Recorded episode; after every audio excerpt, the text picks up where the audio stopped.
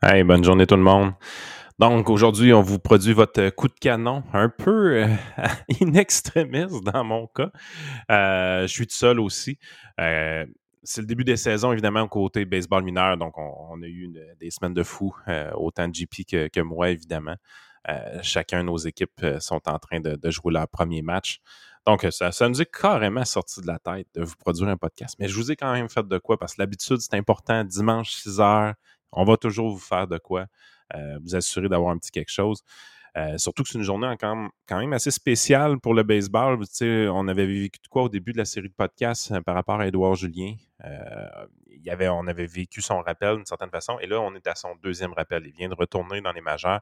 Il est en train de jouer présentement contre les Angels. Il obtient le départ comme DH, quatrième frappeur. Contre Shohei Otani quand même assez spectaculaire. Il y a un at-bat de fait, euh, un but sur balle à son premier at-bat. Tu sais, pensez-y, il est quatrième frappeur avec les Twins. Oui, il y a des blessures. définitif qu'il y a des blessures du côté des Twins de Minnesota. Mais quand il rappelle Édouard Julien, c'est pas pour l'envoyer neuvième frappeur ou réchauffer le banc. Il le rappelle, c'est pour le faire jouer. Puis ils le font jouer dans des positions critiques euh, dans l'alignement de frappeur. C'est quand même assez spectaculaire de, son côté, qu'est-ce qui se passe? Donc, on, lui souhaite le meilleur du monde. Euh, puis, on va vous faire un petit podcast d'une quinzaine de minutes pour entretenir l'habitude, puis aussi faire le tour de, de quelques nouvelles qui étaient quand même assez intéressantes cette semaine.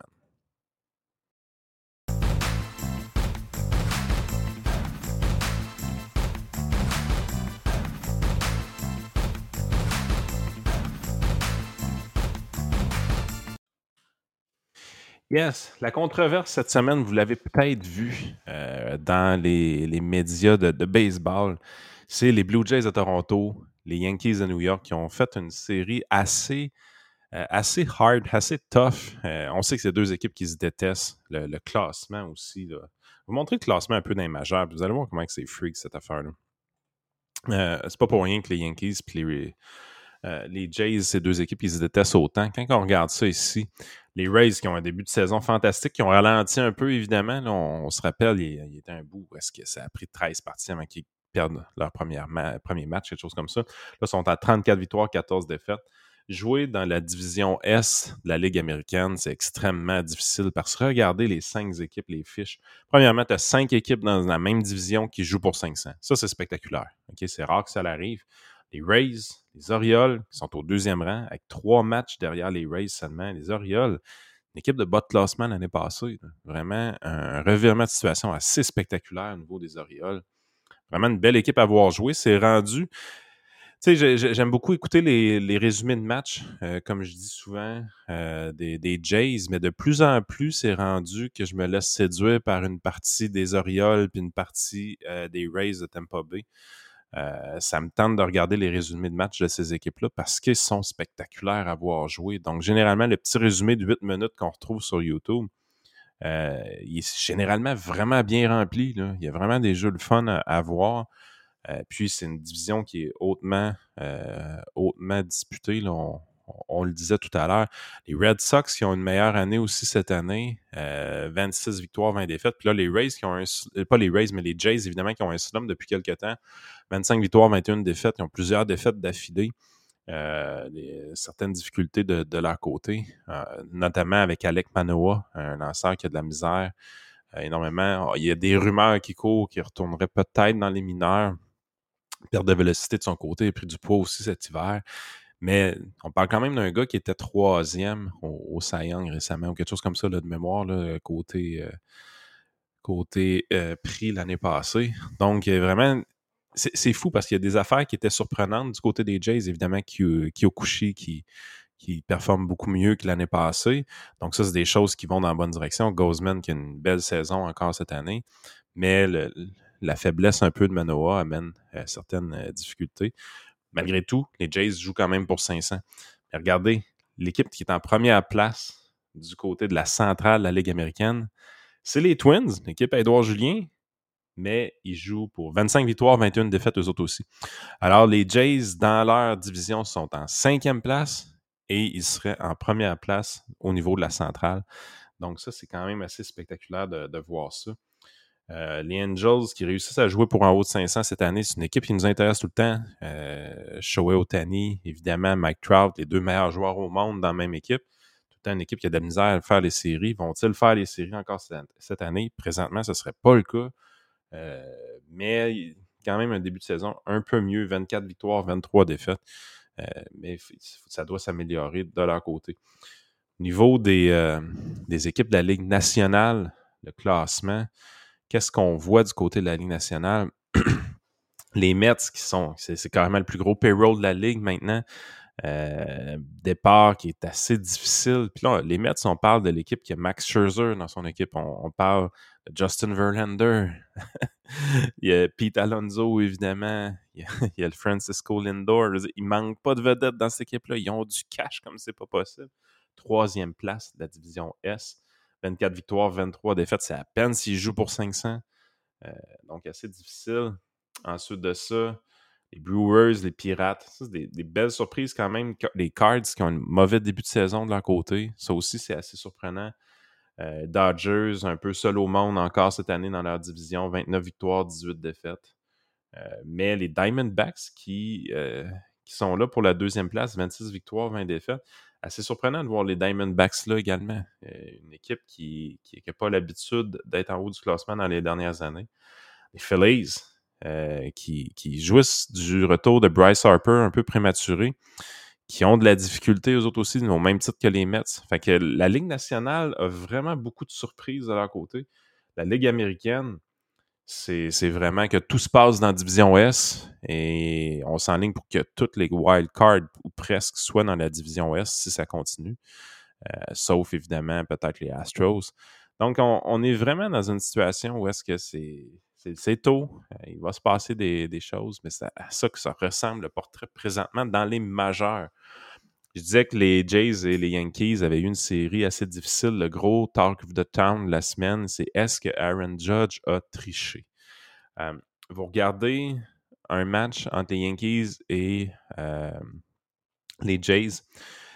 vous voyez à un moment donné qu'il claque un circuit, deux circuits. Au deuxième circuit, l'équipe de broadcasting des Jays fait part, commence à analyser les yeux d'Aaron Judge. N'oubliez pas une chose, hein, c'est de la haute définition, il y a des caméras partout. Donc, ils se rendent compte que euh, Aaron Judge a tendance à regarder du côté de la ligne du premier but de son côté et tout juste avant de frapper un circuit, il regarde du côté du premier but, les broadcasters parlent de ce phénomène-là et ensuite, évidemment, claque une bombe. Il a claqué des shots dans le champ centre dans cette série-là. Je pense qu'il y en a trois ou quatre. Des shots de 460 pieds en plein cœur du champ centre. et il y avait une de ces shots-là, justement, où est-ce qu'on voit clairement les yeux de Judge aller vers la ligne du premier but. Il sortait une excuse assez boboche. Honnêtement, j'ai zéro cru. Euh, il disait qu'il y avait des, des gars dans le dugout qui, qui gueulaient un peu après les, les joueurs qui, qui niaisait sur le banc, et ainsi de suite, alors qu'il menait 6-0. Il trouvait que c'était pas très éthique. Il voulait voir aussi qui au banc qui faisait ça. Puis juste après, il claque sa, sa long shot. Il y en a qui ont, eu comme théorie, des fois, il y a des joueurs qui veulent regarder un objet au loin juste avant d'aller regarder la balle qui s'en vient vers eux. De cette façon-là, l'adaptation des yeux ferait en sorte que ce serait plus facile de voir la balle. J'ai de la difficulté aussi à acheter cette idée-là. Surtout qu'un des lanceurs des Jays a été assez honnête pour dire que en regardant des séquences vidéo, il se rendait compte qu'il typait ses pitches. Euh, typer ses pitches, qu'est-ce que ça veut dire? C'est que tu envoies de l'information, peu importe dans ton comportement, dans ta façon d'être, tu envoies de l'information à quelqu'un sur le terrain. Euh, donc, euh, si par exemple, ta façon de placer ton gant, ta façon de, de, regarder sur les buts, des choses comme ça. Si tu fais toujours la même chose avant une balle rapide, si tu fais toujours la même chose avant une slider, s'il y a un comportement qui est différent entre les deux, c'est ce puis que les gens s'en rendent compte, tu es en train de typer tes pitches. Si vous mettez n'importe quel gars des majeurs au bat avec un lanceur qui dit d'avance qu'est-ce qui va se passer. OK, je t'envoie une rapide coin extérieur. Euh, à peu près tous les frappeurs de la ligue sont capables de cogner un circuit assez facilement avec ça. Si tu dis, OK, ça va être une curveball en haut de la zone de prise, une curveball en bas de la zone de prise. Si le frappeur connaît cette information-là, il va avoir beaucoup de facilité à frapper euh, le lancer. Ce qui rend la chose difficile pour les frappeurs, c'est l'aspect d'incertitude, l'aspect de, surprise, ou même des fois des, lanceurs qui vont travailler sur ce qu'on appelle le tunneling. Donc, par exemple, euh, on a une balle rapide qui rentre sur le coin extérieur, strike, et le frappeur laisse passer. Le lanceur, ce qu'il pourrait avoir comme option, par exemple, avec un frappeur droitier, c'est d'envoyer le pitch au même endroit, mais de s'assurer que le pitch suivant soit hors de la zone de prise. Qu'est-ce qu'on fait? On va lancer une slider, par exemple, exactement au même endroit, ce qui va faire en sorte qu'à peu près à 70% de la distance entre le lanceur et le frappeur, ça va avoir l'air du pitch précédent. Ça va avoir l'air de la balle rapide qui s'en va sur le coin extérieur. C'est la même chose. Le frappeur vient juste de voir un pitch passer à cette distance-là. Il n'est pas swingé. Donc là, il dit OK, ce coup-ci, il faut que je swing, j'ai pas le choix. Sauf que non, c'est pas une balle rapide, c'est une slider ou une cutter. Et puis, flouk, elle sort de la zone de prise à la dernière minute et il va chercher un, whiff euh, du, euh, du joueur comme ça. Donc, c'est ce qu'on appelle du tunneling. C'est que tu envoies deux pitches consécutifs dans le même corridor, dans le même tunnel, d'où le nom tunneling, mais le pitch suivant, même s'il suit la même trajectoire, va avoir un effet différent qui va faire en sorte qu'il va bifurquer en dehors de la zone de prise, par exemple ben, quand tu vois des affaires de même, quand tu vois cette façon de, penser-là de la part des pitchers, si tu enlèves l'effet de surprise aux frappeurs, ben, ça devient assez facile pour les frappeurs de, frapper la balle. Donc, si tu types tes pitches, donc tu envoies de l'information à quelqu'un sur le terrain, puis que les gens s'en rendent compte, ben, si le frappeur est capable d'obtenir cette information-là, il vient de prendre euh, un gros avantage sur le lanceur à ce moment-là l'explication la plus logique de ce qui est arrivé dans la partie des Jays contre les Yankees, c'est celle-là. On pense, par exemple, que le lanceur des Jays, dans son gant, changeait sa prise de balle et l'instructeur au premier but avait beaucoup de facilité à voir qu'est-ce que le lanceur s'apprêtait à lancer. Donc, de cette façon-là, l'instructeur au premier but était capable de relayer l'information au frappeur, Aaron Judge notamment. Et c'est la raison pour laquelle Aaron Judge aurait eu tendance à euh, changer son regard juste avant euh, le lancer qui s'en vient. C'est l'explication la plus logique. C'est l'explication aussi qui fait le, plus de sens. C'est soit qu'on donnait comme information quel type de lancer qu'on allait lancer en regardant dans le gant du lanceur et que l'instructeur au premier but voyait cette information-là. Ou encore, Alejandro Kirk euh, a tendance aussi à bouger très rapidement comme receveur. Donc, il va se placer d'une certaine façon pour un pitch à l'extérieur ou un pitch à l'intérieur. Et souvent, il va se déplacer beaucoup trop vite, ce qui fait en sorte que l'instructeur au premier but peut avoir cette information-là aussi. OK, on s'en va vers un pitch à l'extérieur, la façon qu'il se place sur ses genoux. Euh, Alejandro Kirk, donc, aurait peut-être typé les pitches aussi à la place de son lanceur. Donc, il y avait de l'information disponible pour Aaron Judge à l'instructeur du premier but, qui était soit le, type de pitch qui, allait être lancé ou euh, l'emplacement que le pitch allait avoir lieu. Donc, ça, ça allait amener des grands débats. Est-ce que Aaron Judge est un tricheur? La réponse, à mon avis, non, il n'est pas un, tricheur. Tous les gars qui ont joué la game à des hauts niveaux vont dire la même affaire. Si une équipe type ses pitchs, c'est de sa faute. Euh, il y a de l'information à aller chercher euh, tout le temps que ce soit en train de voler des signaux, par exemple, ou euh, on voyait ça souvent dans le temps qu'il n'y avait pas le pitchcom, les, joueurs au deuxième but voyaient les signaux du catcher, donc il y avait des façons d'avertir le frappeur sur qu'est-ce qui s'en venait. On voyait même que dans des situations de, prolongation l'année passée, dans les, les, matchs de saison, on voyait des lanceurs faire des balks intentionnellement s'assurer que le lanceur, le, coureur du deuxième but aille au troisième but, par exemple. Il y a eu des situations, deux ou trois situations l'année passée où est-ce qu'il y a eu des balks intentionnels de la part des lanceurs. On, était là, on faisait notre pause, on laissait tomber la balle au sol, par exemple, pour être sûr que le coureur du deuxième but aille au troisième but. C'est rare qu'on va voir ça, mais on voyait ça dans des situations de prolongation. Pourquoi on faisait ça? Ou c'est là deux saisons, en fait, parce que l'année passée, on avait quand même le pitchcom. Euh, ben, c'est justement, c'est comme on est obligé de transmettre des signaux avec les catchers, des séquences, tout ça. On veut pas que le joueur connaisse sa séquence. Donc, on se débarrassait du coureur au deuxième but, on l'envoyait au troisième but. C'est des situations, évidemment, que si le coureur rentrait, ce n'était pas important. Des situations où est-ce qu'il y a un, point d'écart en prolongation, par exemple. quand vous comprenez ça, ce que, pourquoi je dis qu'Aaron Judge n'est pas un tricheur, c'est quand tu es capable d'obtenir de l'information, de la transmettre au frappeur, c'est pas de ta faute à toi, c'est de la faute de l'équipe qui est en défaut, autrement dit. Donc, le lanceur, s'il typait ses pitches au à l'instructeur du premier but, c'est de sa faute à lui. Si Alejandro Kirk type ses pitches euh, d'avance à l'instructeur au premier but, c'est de sa faute à lui et non pas à l'équipe qui a utilisé cette information-là à bon escient. Euh, moi, c'est un peu mon thinking de ce côté-là. Et c'est ce qui rend la game de baseball extrêmement fascinante.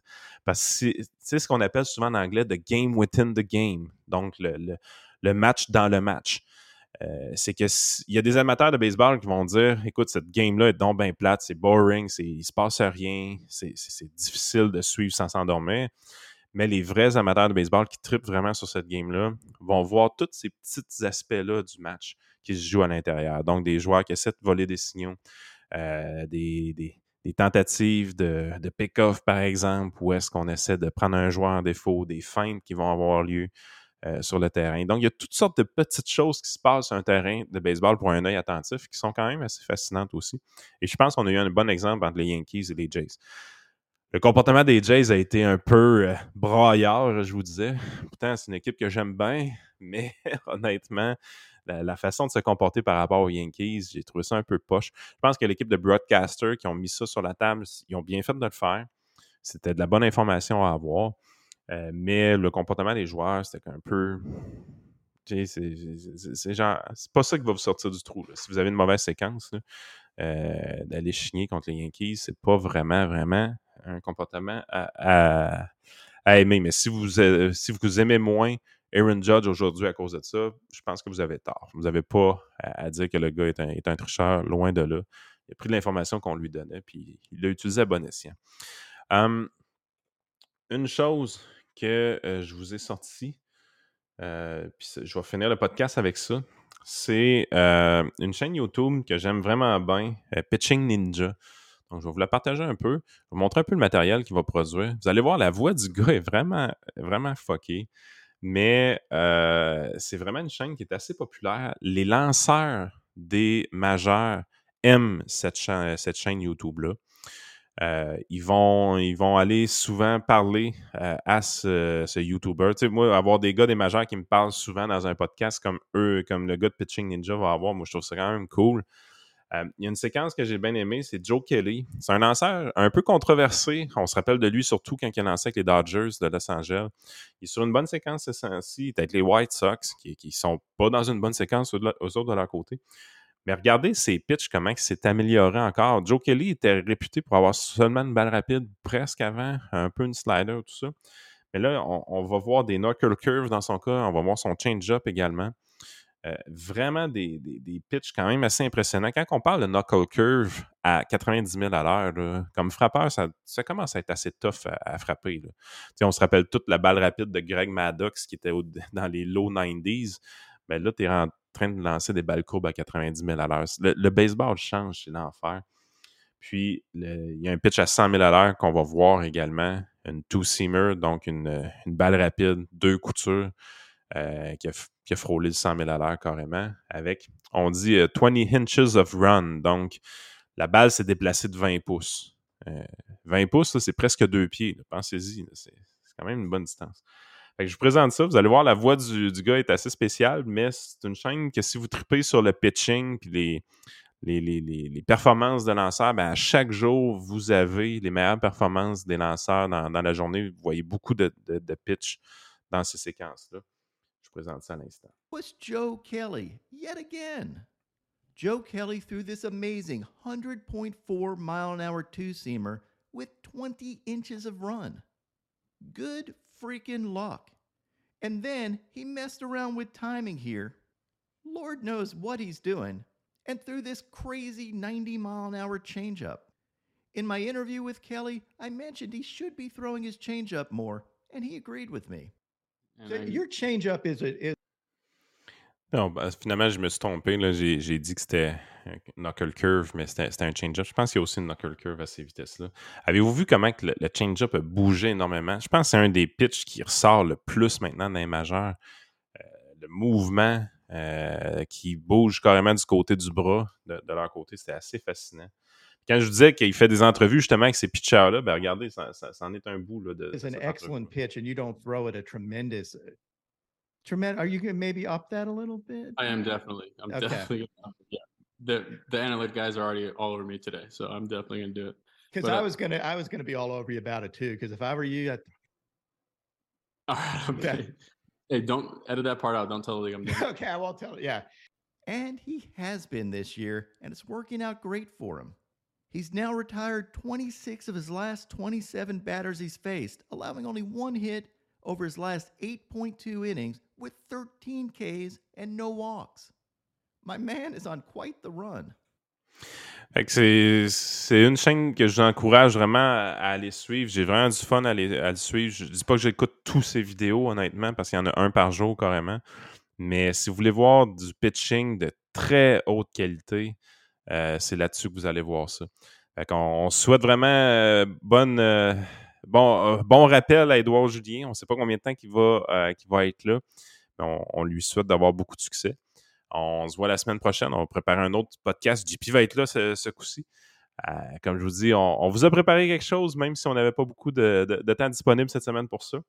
Mais j'espère que vous allez avoir apprécié quand même. Puis mettez dans les commentaires, justement, à votre avis, si je suis dans le champ complètement sur Aaron Judge. Euh, à mon avis, je pense pas que c'est de la tricherie. Je pense qu'il mérite notre respect de l'avoir utilisé, cette information-là. Si vous n'êtes pas d'accord, évidemment, je veux savoir pourquoi. Euh, mettez ça dans, dans nos commentaires, que vous soyez sur Spotify, euh, sur Facebook et YouTube, évidemment. Sur ce, je vous souhaite bonne semaine tout le monde.